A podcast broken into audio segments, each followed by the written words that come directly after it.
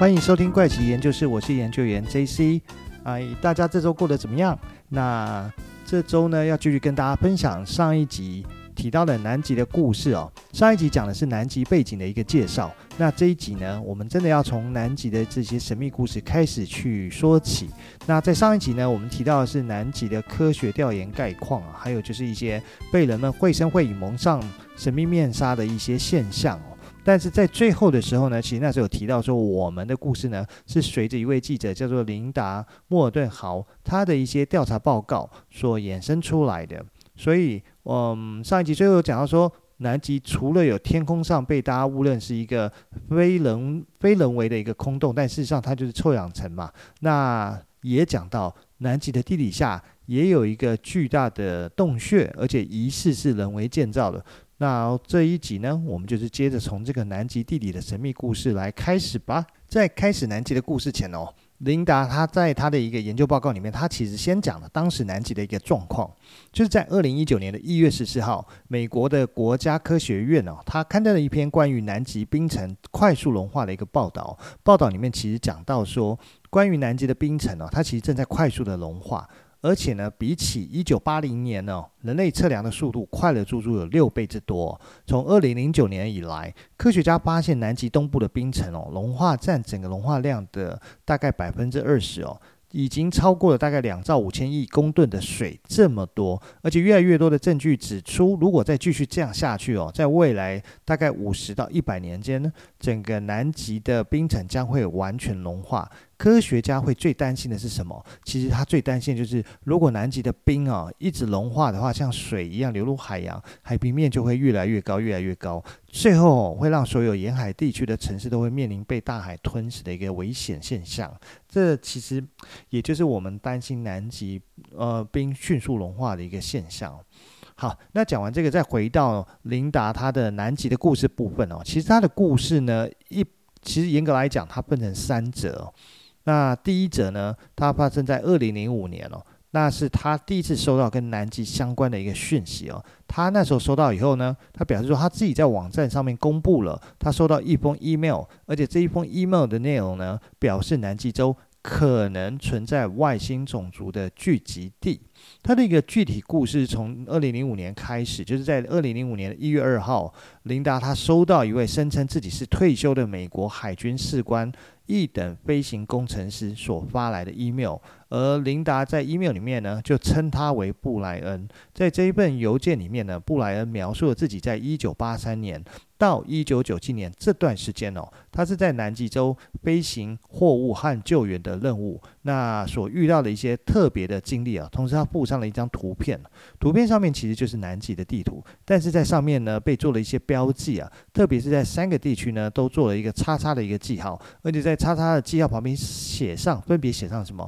写上了第一个叉写的洞。那第二个叉写的科学家失踪处，那第三个叉呢写的是一个银色飞行物。那这个 email 的主要内容如下啦，大概就是说：你好，琳达，我是一位退休至美国海军呃 C 一三零的飞行工程师，在一九九七年的时候服役了二十年后退休。那很长一段时间以来呢，我一直很想要写信给你。跟你分享一些我在南极大陆上面驾驶飞机的一些特殊经历啊。虽然我被告知哈，不要跟大家分享讨论这些事情。我在海军服役二十年。其中的一部分时间呢，是在一个南极名为发展中队服役。我从一九八三年开始在这个中队服役，一直到一九九七年的三月退休。作为一名飞行工程师的身份哦，用这个身份飞行大概有四千多个小时，在南极洲，我看到很多人甚至想象不到的事情。那里的土地似乎比世上任何一个地方都让人觉得更加的陌生。在中队的服役期间呢，我几乎飞遍了南极大陆的每一个地方，包括南极点。在内呢，就飞超过三百次。麦克默多站距离南极站呢，需要三点五个小时的飞行时间，是我们年度部署期间中队作战的地点。在这两个站的中间呢，是一个山脉呢，我们称之为横跨南极山脉。从麦克默多站到南极呢，我们称之为恶劣的晴朗天气。从飞机飞行约两万五千到三万五千英尺的高度呢，就可以看到这个横跨南极的山脉。在往返南极的几次飞行中呢，我们的机组人员注意到有几个围绕山顶飞行的银色飞行物。在每次我们飞过横跨南极山脉时，几乎是在同一个地点就会看到。这对于空中交通来说，其实是一个非常不寻常的一个现象，因为在大陆上飞行啊，唯一的飞机就是我们中队的飞机。每架飞机呢，都会知道另一架飞机在执行航班时刻的时间还有位置，但是呢，我们都不知道这些银色飞行物的时间跟位置。那在南极洲的南极站附近呢，还有一个禁飞区，我们的飞机呢被告知不允许飞越距离南极站五英里的指定区域，原因是。在这个地区呢，有一个空气取样营。我们被告知呢，我们的飞机排气会污染他们的空气采样。但事实上，这有点荒谬，因为我们飞的高度非常高啊。如果你是空气取样呢，那你取的是地面空气采样，那对我们这群机组人员来讲，其实毫无意义。那但是之后呢，因为两次不同的情况下，我们不得不飞越这一个地区啊。有一次是因为为了护送难民，目的地是一个叫做戴维斯的营地。那目的地在欧洲大陆的另一边，我们不得不在南极加油啊。那直接前往戴维斯营地的路线就在空气取样站的正上方。我们在营地上空呢，看到唯一的一件事情就是营地上有一个巨大的空洞穿透了。那营地下巨厚的一个冰层哦，那个冰洞的大小，你甚至可以用我们的 LC 一三零飞机直接飞进去哦。在这次任务之后呢，我们就接到了一个来自华盛顿特区的情报人员，告诉我们不要谈论我们飞越的地区。而且在另外一次呢，我们在接近空气采样营的上方呢。飞机突突然出现了导航跟电气设备的故障，我们被告知在返回麦克默多站后呢，立刻就离开这个地区，并向我们的中队指挥官报告。之后，我们的机组人员已经一个多月没有在南极站补给了，因为非常的单纯理由，就是我们的指挥官被上面的人修理了，所以我们就没有再 过去提供补给的这个行为。那之后呢，我们得知。马利伯德地，它附近的一个营地哦，有几十名科学家失踪了两周哦。当他们重新出现的时候，我们的机组人员就被命令前往接送，顺便看看科学家是否没事啊。因为是我们把他们护送到他们的那个营地的，所以我们知道地形跟位置。我们在跟科学家会面的时候呢，没有一个科学家会和飞机上的任何一个机组员人员交谈哦。那从我的观察来看，他们其实是感觉是非常害怕的。我们一回到麦克默多站呢。科学家就换上了我们中队的另外一架飞机，飞往纽西兰的基督城。之后呢，我就再也没有听说过他们。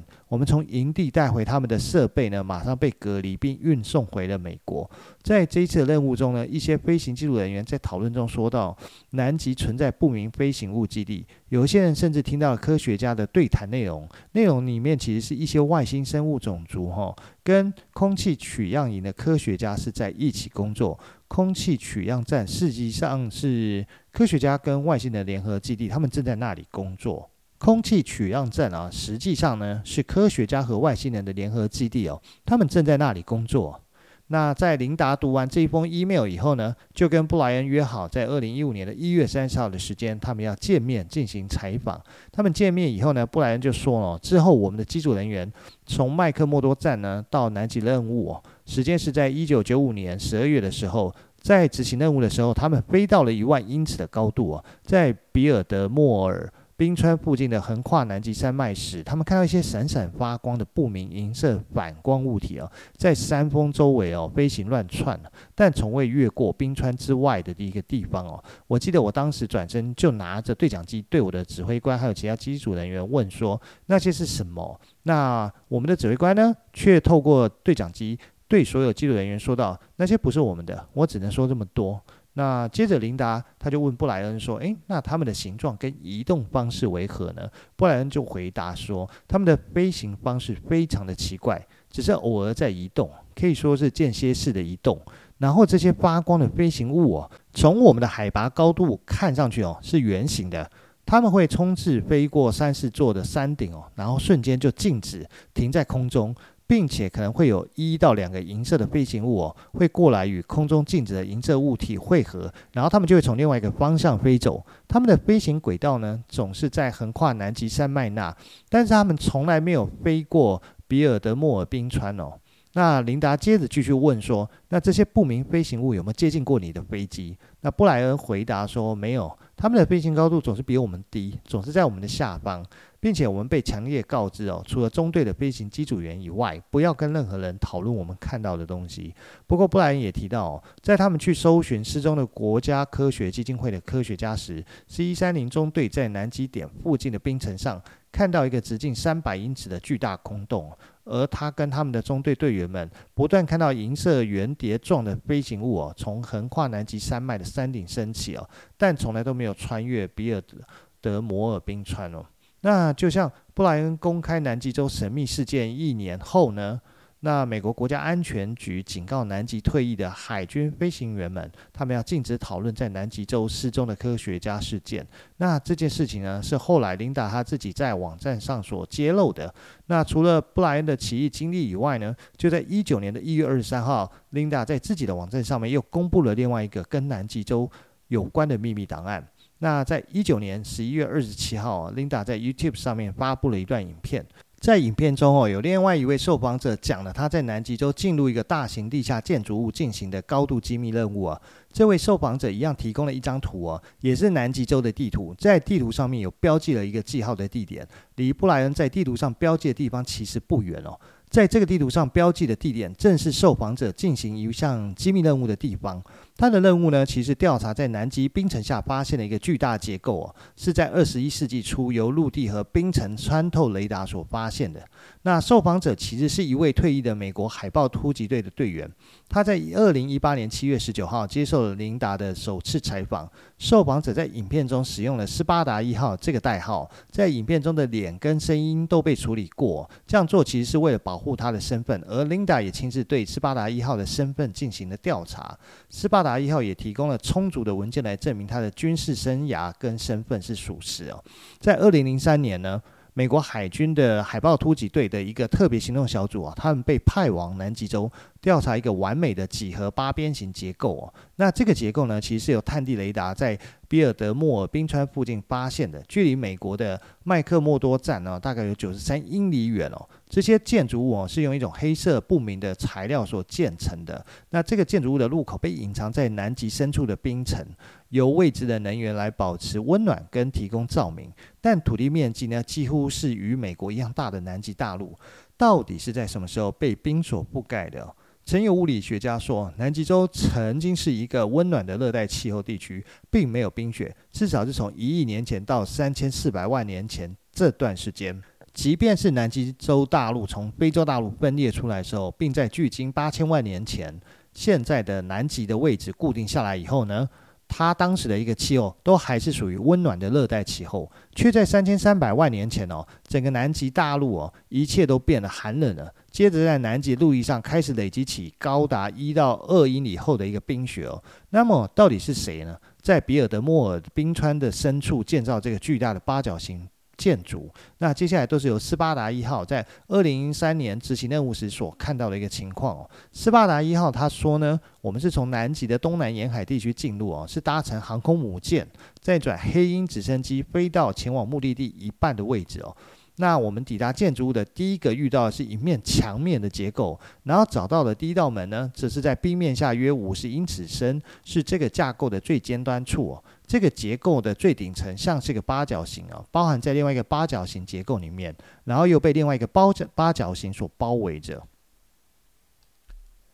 然后又被另一个八角形所包围着。于是呢，琳达就问说：“诶，都是八角形吗？”斯巴达一号的回答是：“是的。”接着，斯巴达一号呢，他们进入了结构的第一层，露出在冰层上大概有十八英尺，其他结构的部分都在冰层下。那斯巴达一号说呢，他觉得这些是由黑色的玄武岩所制成，看起来就像闪亮的黑色大理石。如果任何人能走到附近的话，他一定就能看到这个露出在冰层外的建筑结构啊。这个时候，琳达就问到说：“那为什么没有其他人报道这件事情？”斯巴达一号回复说：“因为知道的人都有拿到报酬以外，他们可能也因为害怕或受到威胁而不敢向外透露这件事情。但其实这个建筑的事件哦，如果回溯过去，最早发现的时间是在十四、十五世纪，但那时候发现的人并不知道这是什么。一直到了一九五零年代，由一个美国、英国、德国、加拿大跟俄罗斯所组成的联盟再来调查这里。而过去的二十五年哦，这里一直存在一支太空舰队。”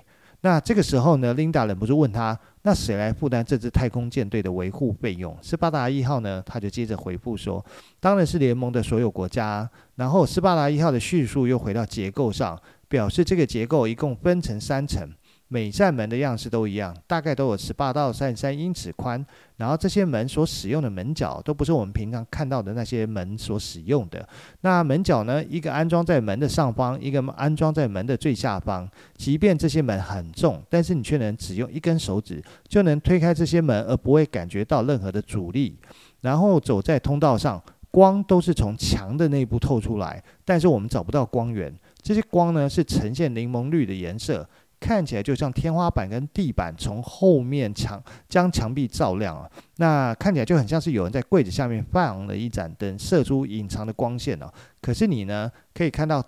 灯的光线，但是你看不到灯具。那接着在外面的温度哦，至少是摄氏零下四十度，但是一旦你进入这个结构呢，室内的温度大概是摄氏二十到二十二度。但是在结构外并没有看到有发电机，而且之前先到这个结构的人也没有做任何加热结构的动作，因为是事实上他们也做不到，他们先到那里只是拍拍照啊，采集结构样本，看看他们能不能做一些什么。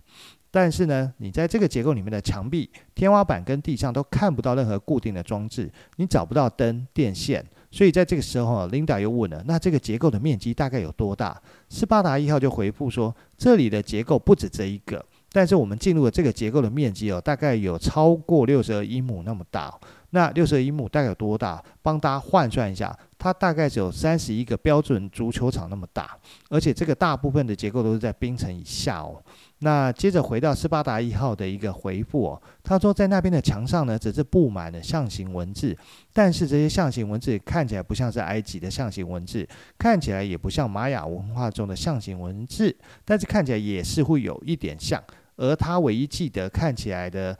呃，像是星星图案的文字哦，还有在这个地球上有好几种呃外星人参与所谓的联盟计划，这个是他说后来被告知的部分，像是他们的这次调查就有外星人的参与了，而我们至少在五零到六零年代就一直与外星人、外星人的种族有接触哦，所以这个时候呢，Linda 又问了他说：“诶，那你知道任何不同外星种族之间的细节吗？”斯巴达一号就回复说：“在那边呢，有一些跟他交谈的少数人，其实就是外星种族。他们的外形也是人形，外表、行动跟说话都跟我们一样，